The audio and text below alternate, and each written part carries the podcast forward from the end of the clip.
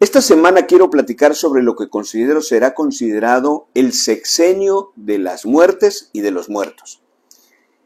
La doctora en ciencias por la Universidad de Harvard, Laurie Ann Jiménez Five, en su más reciente libro, Las vidas que no contaron, ha documentado los tropiezos, los absurdos y los abusos cometidos en total impunidad por las autoridades sanitarias y que colocan a México como el peor país en la gestión de la crisis sanitaria.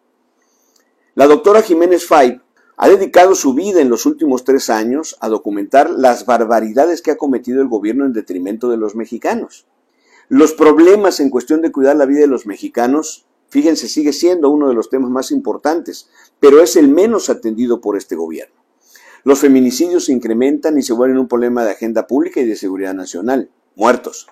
Los problemas de violencia generalizada e inseguridad extendida sigue siendo el gran problema del país. Muertes. Las decisiones en torno a la suspensión de medidas coherentes sobre el desuso de medidas preventivas y sanitarias contra el COVID-19 y las vacunas es un verdadero descontrol y anarquía nacional que se traducen en muertes y en muertos.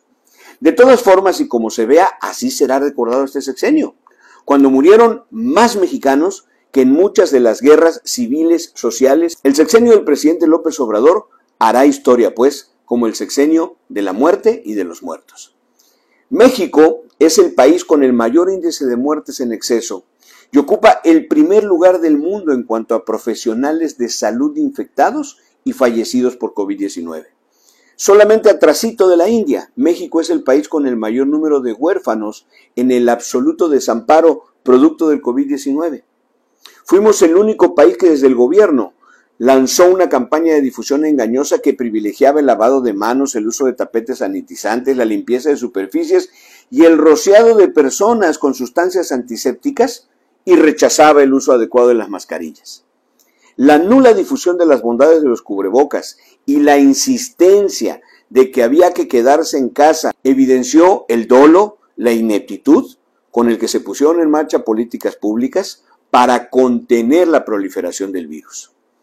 Esta estrategia fallida del actual gobierno no hace pensar nada más que su inacción y necedad obedecen al dolo, sino que también a la impericia de los salubristas que conforman la dupla siniestra y abyecta del doctor López Gatel y Alcocer. Pues con el afán de ahorrar recursos y complacer a su jefe, López Gatel y Alcocer desmantelaron el sistema de salud al desaparecer el seguro popular y eliminar el fondo para gastos catastróficos se realizó un número mínimamente absurdo de pruebas. Se les ha negado la vacuna a niños y jóvenes y solo el 62% de la población cuenta con un esquema de vacunación completo. El uso político del semáforo epidemiológico no solo fue criminal, sino un absoluto despropósito e impidió a los ciudadanos tomar decisiones informadas para mantenerse sanos. Esta suma de errores, estupideces y hechos desafortunados ocasionaron hasta este mes de mayo la muerte de más de 700 mil personas en nuestro país.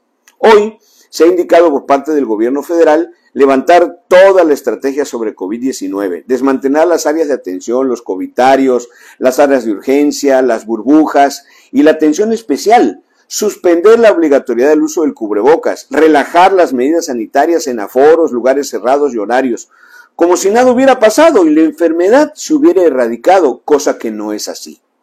Se apela ahora al criterio de cada quien y de cada cual, y en plena anarquía, que no es libertad, pues así será, aquí en adelante, cada quien que se cuide y que cada quien haga lo que quiera y lo que crea. En países más avanzados cultural y médicamente, se ha optado por mantener medidas de control, tal como el uso de cubrebocas en espacios cerrados o abiertos, dependiendo el aforo de concurrencia. La vacunación como una medida obligatoria y condicionando algunos servicios o prestaciones de servicios a estar vacunado. Reforzar servicios médicos preventivos y extender la vacunación a todos a partir de los 5 años. Nada de eso ha sucedido en México a tiempo. No tardará el día que volvamos precisamente por esa falta de orden a que los casos de COVID, de contagio al menos, se multipliquen y entonces se prenderán las alarmas con las consabidas consecuencias.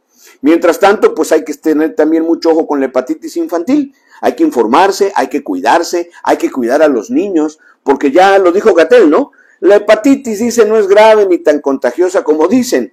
Dios nos bendiga porque así fue como dijo del COVID y vean la friega que nos llevamos con el COVID.